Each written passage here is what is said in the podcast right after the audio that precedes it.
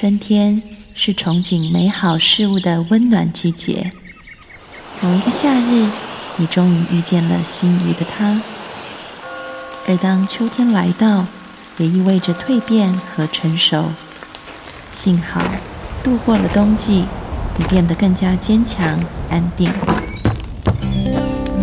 欢迎收听《心安理得》，我是安安老师。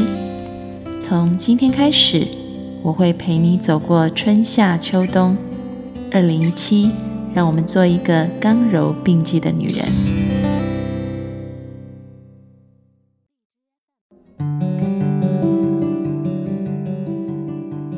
Hello，各位听众朋友，大家好，欢迎收听《心安理得》，我是安安老师。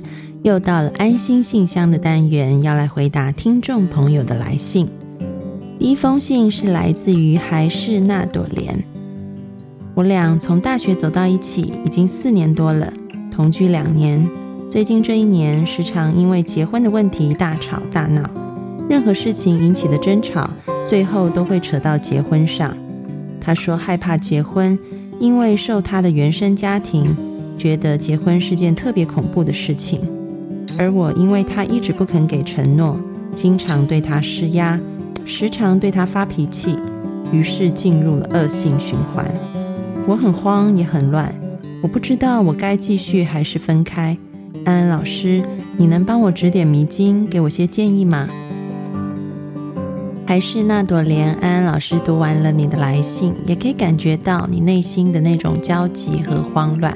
很希望男朋友可以跟你早日步入结婚礼堂，但是因为对方嗯这个推脱拒绝，所以呢让你也忍不住对他施加压力。但是呢这个一施加压力就吵架，让对方对婚姻更加的却步。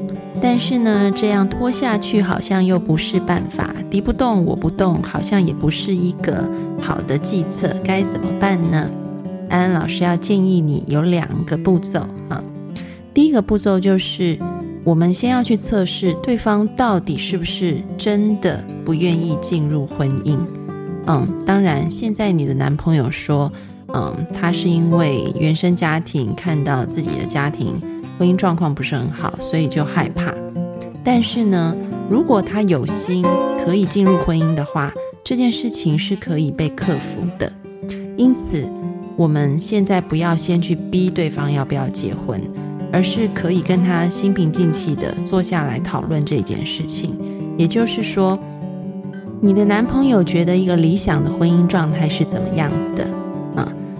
虽然说他的家庭并不如他所看到的一个理想的婚姻状态，但是呢，世界上还有很多很多不同的家庭。他有没有看到过一个很理想的状态？是嗯，这个家庭的情况是他很喜欢的啊？那你们可以拿这个出来讨论，就是比如说他可能说，嗯，我发现你的家庭状况就是我很喜欢的，或者是某某朋友的家庭状况，那是我很喜欢，我也很羡慕的。那我们就可以来讨论了。也就是说，已经有一个范例摆在那里啊，别人也曾经做到过。那他们是怎么样相处的啊？他们之间是怎么样沟通的？在遇到一些困难挫折的时候，又是怎么样子互相礼让、互相尊重的？这些都是我们可以去学习、可以去讨论、可以去约法三章的。嗯，所以不要让他自己的一个原生家庭就成为嗯一个阻挡你们啊成家的一个理由或者是借口，而是要去开拓更多的可能性。也就是说，我们现在要帮助男朋友不要被他自己过去的负面经验给制约了，而是要帮助他看见他现在是一个嗯独立的个体。可能以前他的家庭是这样子，但是现在跟你在一起，可以开拓一个新的家庭模式，而这个模式不是没有可能达到的，身旁还是有一些好的范例的。而至于怎么样子去效法这些好的范例，你们甚至可以一起去拜访这些你们心目中的理想家庭的，呃，这些 couple 这些夫妻，去请教他们的相处之道，然后呢，再慢慢的自己拿回自己的关系当中去练习，这个是第一点啊。那安安老师希望你们在第一点就可以停住了，就真的是可以找到一个共识。当然，也有可能，嗯，对方并不是如他所说的这样子，所以你们就可能会进入下一点。下一点就是，如果在这个沟通过程当中，你发现其实他真正的理由并不是因为自己的家庭，啊，或者是说他已经，嗯，把所有的眼睛、耳朵全部。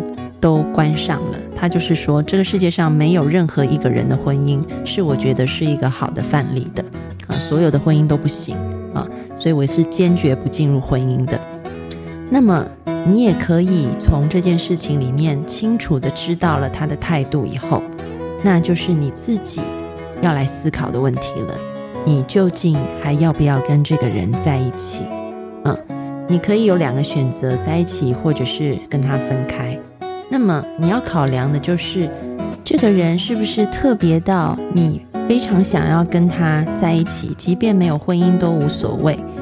因为其实我也看到有很多的情侣嗯，他们的确也是这样子生活的，就没有婚姻关系。可能有一方是很希望有婚姻，另外一方不希望。但是呢，因为希望有婚姻的这一方，他喜欢这个人远远超过于他想要婚姻的那个渴望。所以他宁愿选择没有婚姻，我也要跟他在一起，啊，或者是你评估了以后，你发现自己，嗯，在人生规划当中，婚姻是你非常重要的一个部分，这个重要性已经远远高于你对你男朋友的，嗯，一种呃依恋了，那可能就是一个时候你要跟他分开。所以安安老师今天给了你两点建议。我很希望你在第一点上面，你们就找到共识。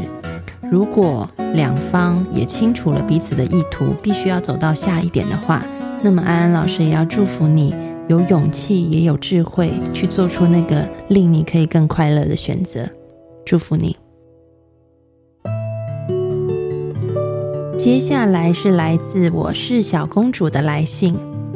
我最近认识了一个很喜欢的人。